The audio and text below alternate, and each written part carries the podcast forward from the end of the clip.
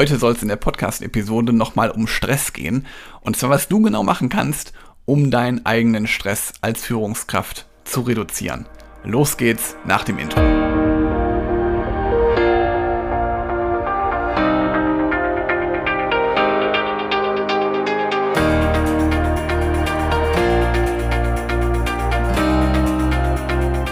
Herzlich willkommen zu einer neuen Podcast-Episode in meinem Podcast Führungskraft, dein Podcast für mehr Erfolg mit sozialem Verständnis und moderner Führung. Ich freue mich, dass du hier bist und mir zuhörst. Und ich möchte heute mit dir nochmal über Stress sprechen. Hatten wir in einer der vergangenen Episoden ja ebenfalls.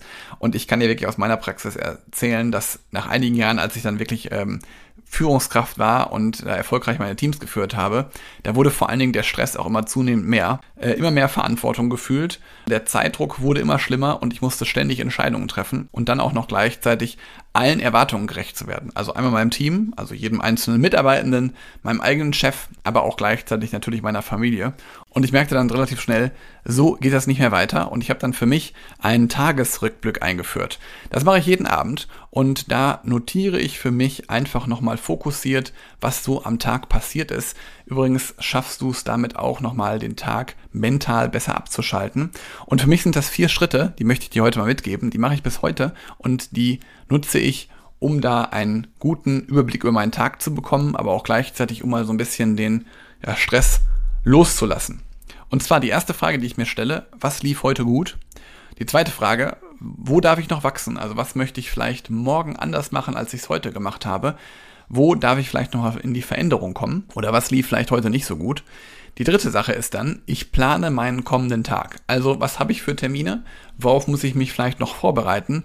Und was sind vor allen Dingen Themen, die morgen für mich anstehen?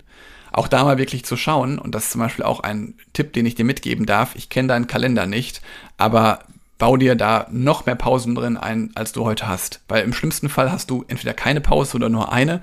Ich empfehle dir wirklich viel, viel mehr Pausen zu machen. Und das solltest du halt auch regelmäßig einplanen. Also da wirklich auch deinen kommenden Tag zu in die Vorschau zu nehmen und einmal zu reflektieren, schon im Voraus, was dich morgen erwartet. Und der vierte Schritt ist, dass du dir einmal deinen kompletten, ich sag mal, Gedankenmüll einmal aufschreibst. Also alle Ideen, die du so gerade im Kopf hast, alles, was so gerade im Kopf schwirrt, einfach mal runterschreiben. Und das kann an einem Tag mal mehr sein, das kann an einem Tag mal weniger sein.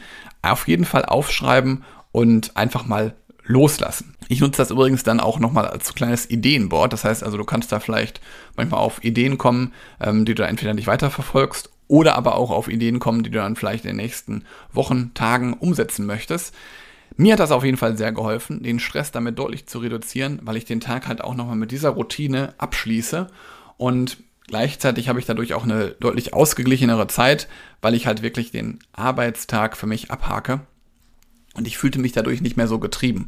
Bei vielen geht es ja auch so, die sind getrieben durch ihren Arbeitsalltag und das liegt halt oft daran, dass der Tag halt nicht strukturiert vorgeplant wird oder dass man da nicht in die Reflexion kommt. Und da wird es dir halt schon helfen, wenn du daran mal arbeitest.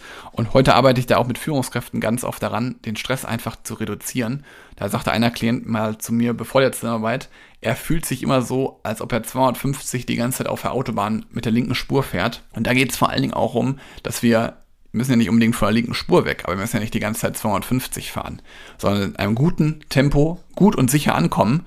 Und wenn ich mal in diesem Bild bleibe, also da wirklich auch Wege für dich zu finden, die dich trotzdem weiterhin überdurchschnittlich erfolgreich machen, die aber gleichzeitig auch dazu führen, dass der Stress reduziert wird. Und darum geht es halt darum, dass du halt für dich Wege findest, die zu dir passen. Und wenn du da mal konkrete Anregungen brauchst, melde dich gern bei mir. Ähm, Stress reduzieren und abschalten ist ja gerade in dieser schnelllebigen Zeit auch oft ein Thema. Und gerade wenn halt auch so viele Leute an dir ziehen, ist es auch ein wichtiges Thema, dass du dich da selber nicht ja, stressen lässt.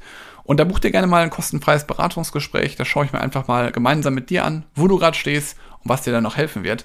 Ich bin mir sicher, ich würde mal fast die These aufstellen, dass ich mindestens 30 Prozent deinen Stress einsparen kann. Also, wenn du da ein paar Inputs brauchst, melde dich gerne bei mir. Ich freue mich von dir zu hören und wünsche dir jetzt einen schönen Tag. Also melde dich gerne dafür.